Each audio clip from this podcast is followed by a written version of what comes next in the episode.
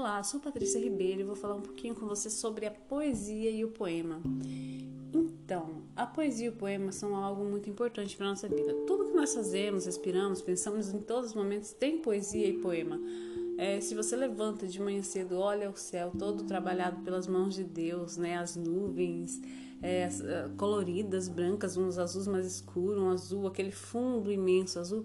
Tudo isso é uma poesia tudo gera poesia. Só de você olhar e ficar maravilhado com isso é uma poesia. É uma pintura natural, né? É uma pintura é, que nós podemos apreciar através de olhar e não deixa de ser poesia.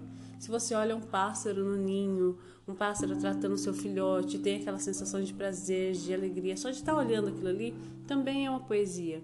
A poesia, ela é sentida, é o que a gente sente através do que a gente está vendo, ouvindo ou mesmo falando, né?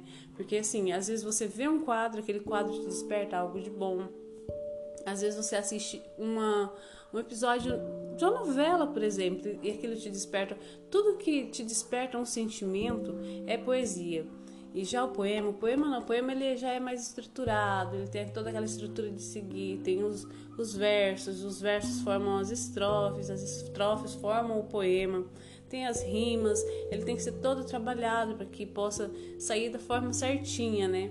E esse poema também ele traz esses versos de uma forma, é, apresentando esses versos de formas variadas, para que possa impressionar quem está lendo. Não é simplesmente é, escrever por escrever, não, ele é todo trabalhado de uma forma única. Então, quando a gente pensa, por que será que o autor escreveu sobre isso? Era algo que no momento ele estava passando, ele estava vivenciando ou simplesmente estava observando, né? Então, quando um poema é escrito, a gente nunca consegue é, entender na profundidade que ele quis passar. A maioria das vezes a gente não entende da forma que o autor passou. A gente recebe o poema da nossa forma, do nosso jeito. Cada um que lê um poema vai entender de uma forma, vai receber de uma forma. E geralmente difere do momento e, e da forma que foi escrito pelo, pelo autor. Nós, quanto ouvintes né, das artes maravilhosas que existe, nós é, temos esse dom de captar as coisas maravilhosas que são escritas e muitas vezes a gente só recebe é, de acordo com o momento que a gente está passando.